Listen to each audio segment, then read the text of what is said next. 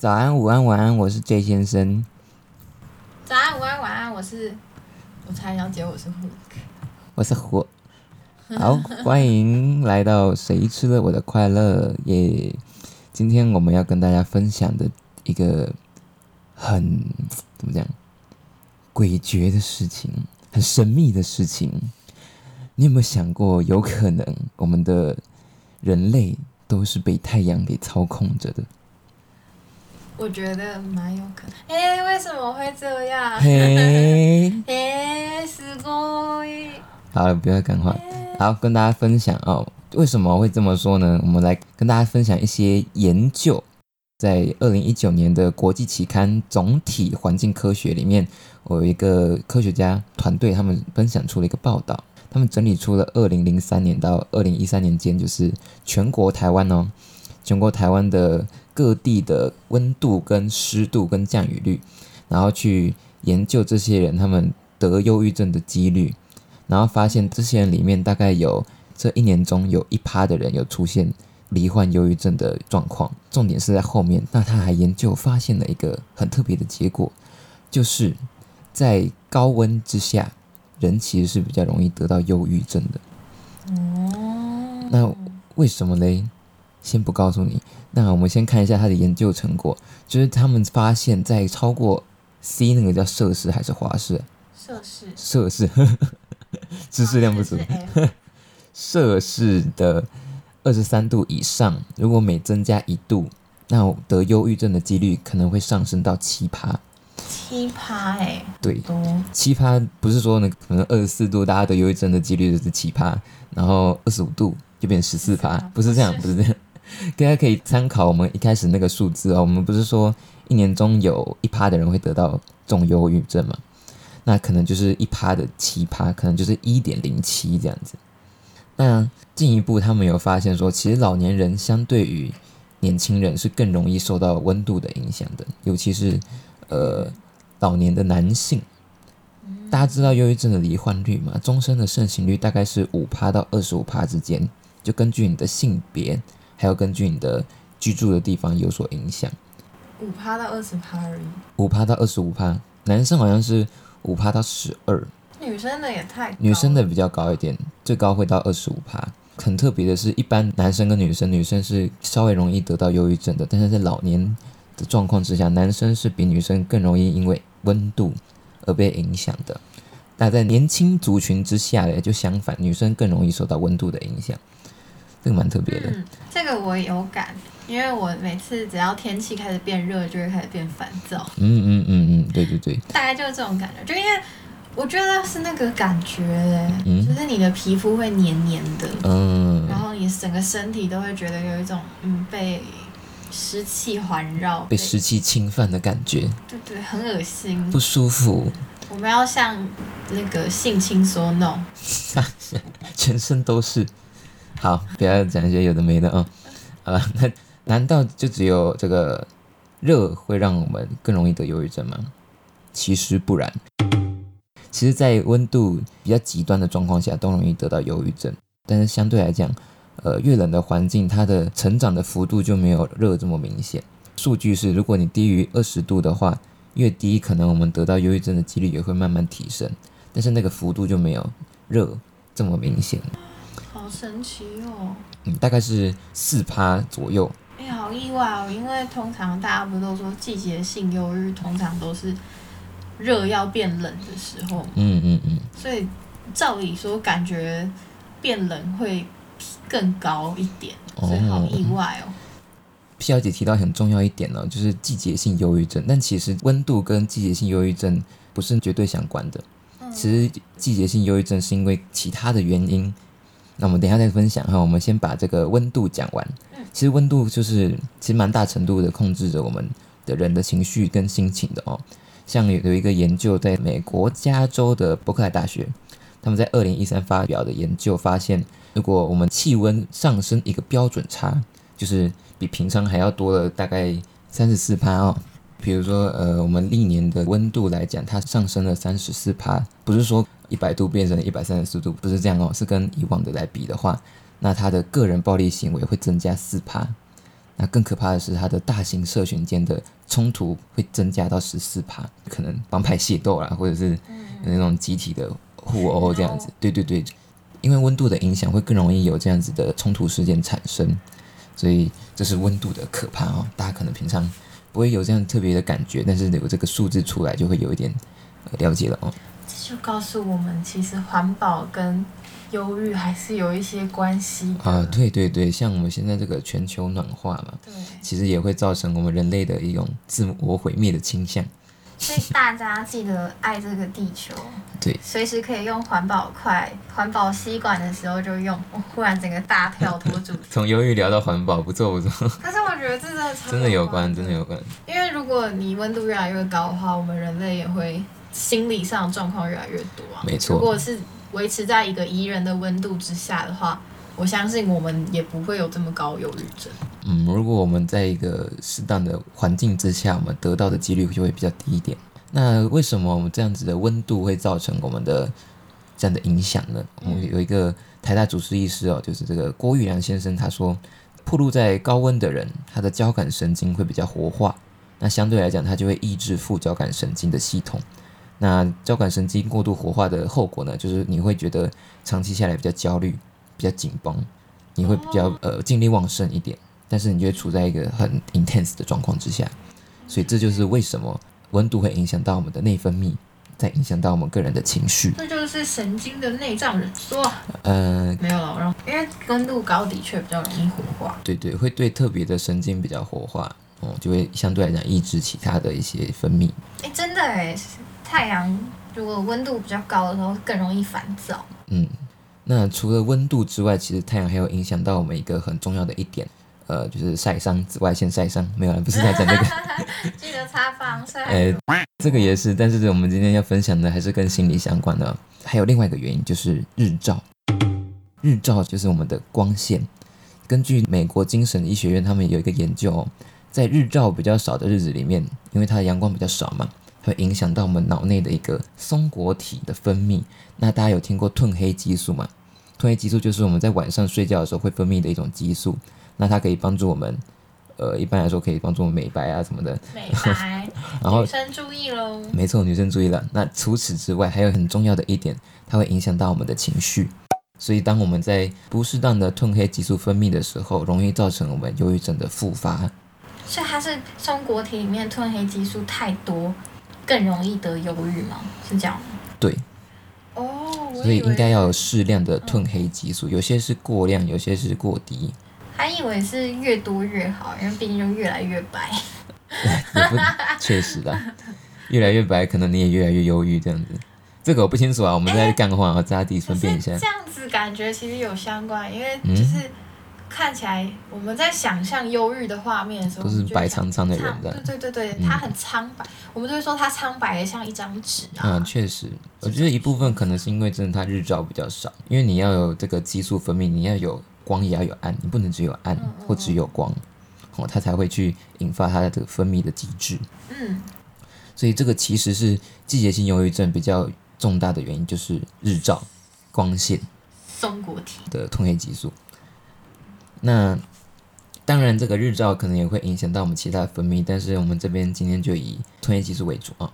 那我们就来再聊聊什么叫做季节性忧郁症呢？嗯，哎，转的很特别，原本在聊太阳，就聊到季节性忧郁症，就顺便当做季节性忧郁症的这个介绍啊。它都是跟太阳有关的，没错，它的温度会比较影响到我们的一般的忧郁症，但是季节性忧郁症影响比较大的其实是日照，而不是温度。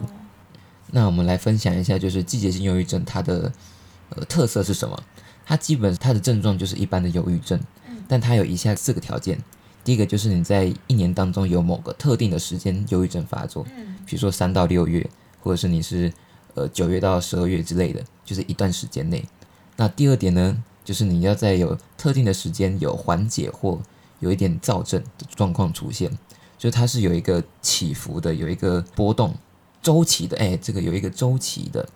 那第三个呢，就是这个模式必须持续两年，并且在同一个时期内没有其他的一般的忧郁症发作，就是它很明显是因为这个季节、这个时间而发生的忧郁症。呃，相较于躁郁症的重点也在于它是在特定的时间内。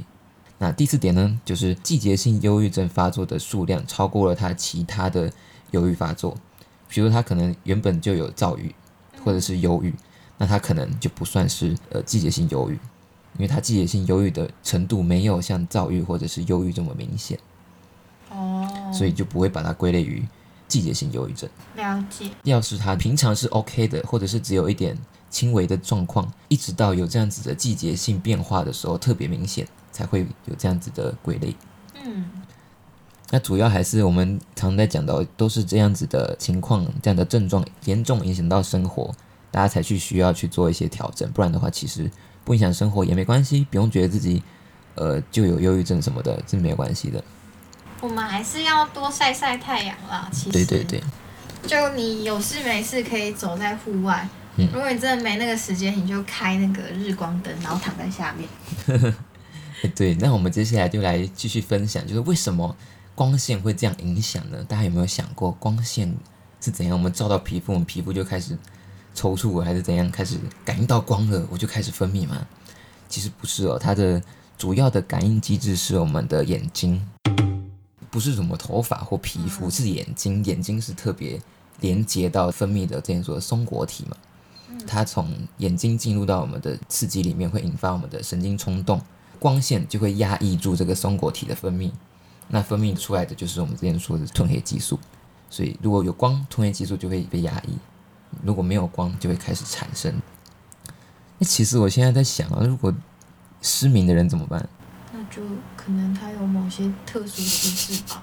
我不知道，人体总是很特殊。嗯，那我们就先不讨论啊。所以我们的日照会影响到我们的褪黑激素分泌，那也有一些很有名的传统的安眠药啊，就是帮助我们去分泌褪黑激素的。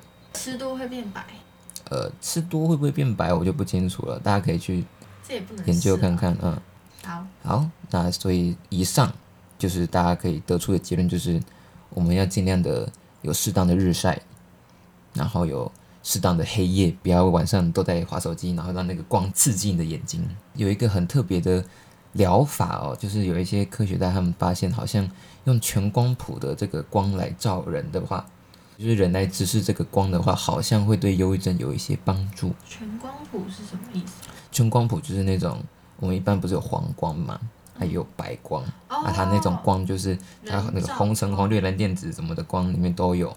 所以我们现在用的灯泡的光是有办法的吗？想要有类似的效果的话，可以找越接近那个太阳那种光谱的光来用。其实现在市面上就有很多这种全光谱的灯泡，所以大家如果有兴趣的话，可能不方便出门一直工作的话，可以试试看，下一次就买全光谱的这种电灯泡。但它主要还是一种医疗的方法，大家可能能够控制的就是自己家的灯光。那台湾有没有这样子的疗法我不清楚，但这个是国外的一个研究。但是对于到底有没有真的有帮助，还有是不是大家都认同这个疗法，还有一些争议哦，大家就是可以当故事听听看就好了。不过大家如果就真的觉得诶太阳不够晒的话，你们可以去问问看附近有没有果农啊，果农要干嘛？因为他们会有那个，就是为了他们的植物是新鲜，他们会哦开日照。你看他，他可不可以让你躺在那边照照一下，让你比较舒缓一点？这样。我觉得大家可能买灯泡比较快一点哦。哎、可是我刚刚想到一个问题，嗯，因为你不是说那个温度越高的忧郁症比率会越高吗？对对，那那那韩国那种汗蒸木嘞、三温暖啊，它不是都是在高温下，然后嗯大家就会觉得很放松。嗯，就是这两个感觉是一个相互不一样的。呃，我觉得有一个部分是你自己亲情的感觉啦，因为你去蒸木，你要的是放松嘛。但是如果你是一般的高温的话，它可能就会让你的心情比较焦虑不安一点。哦，我懂。我而且它大部分的时间还是他们一般的温度的，他们只有特定的时间在那边，嗯所以应该是不至于去三温暖啊或蒸木就提高忧郁症的几率。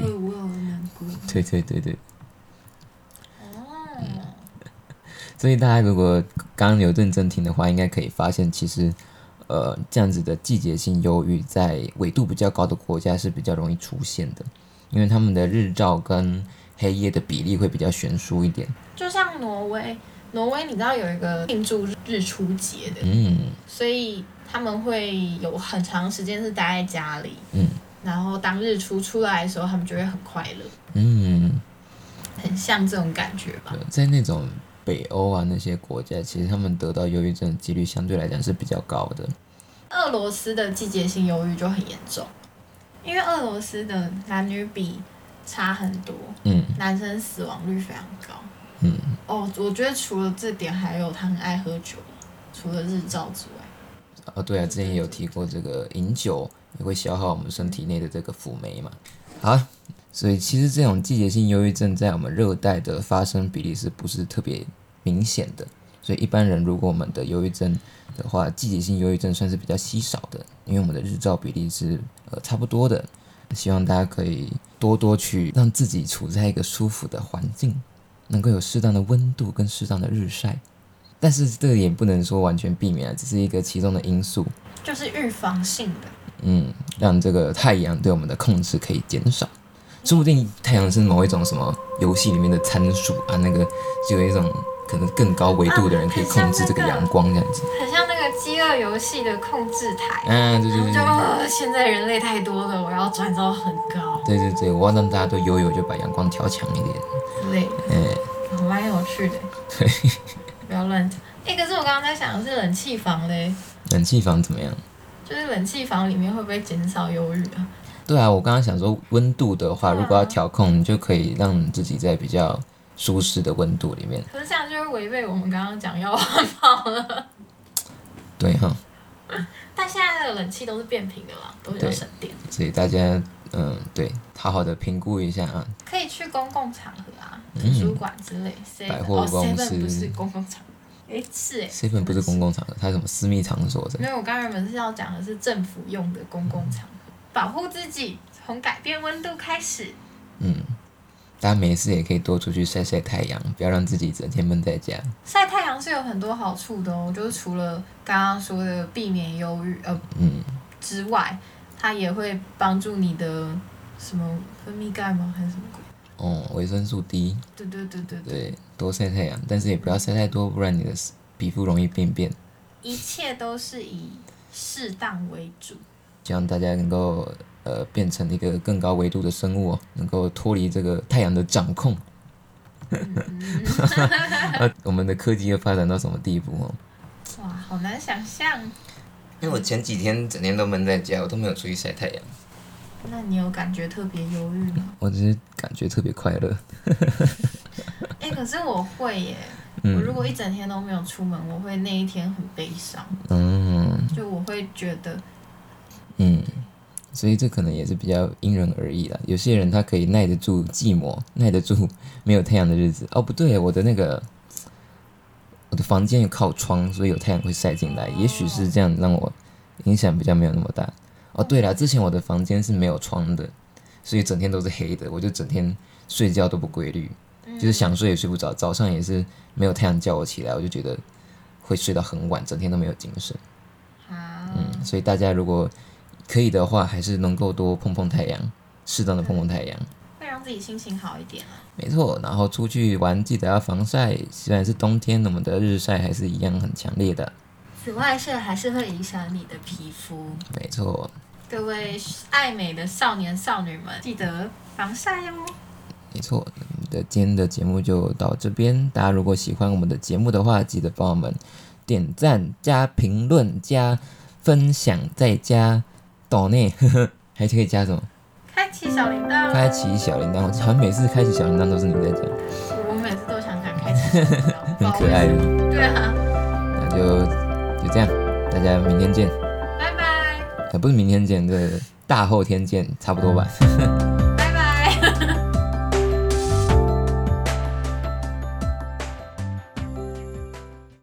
就是比平常还要多了大概三十六趴，什么是三十六趴吗？那其实蛮多的。就是以那个整体平均来讲多就是因为怎么讲一，个标准它不是十几六十八、九十四，九十四、九十八，所以六十八除以二，三十四趴，所以你大概增加了三十四趴的，跟往以往比例的这个，十七。十七吗？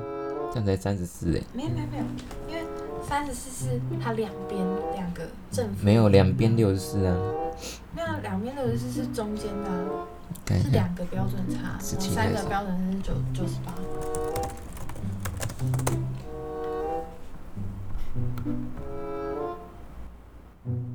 三十四趴哦，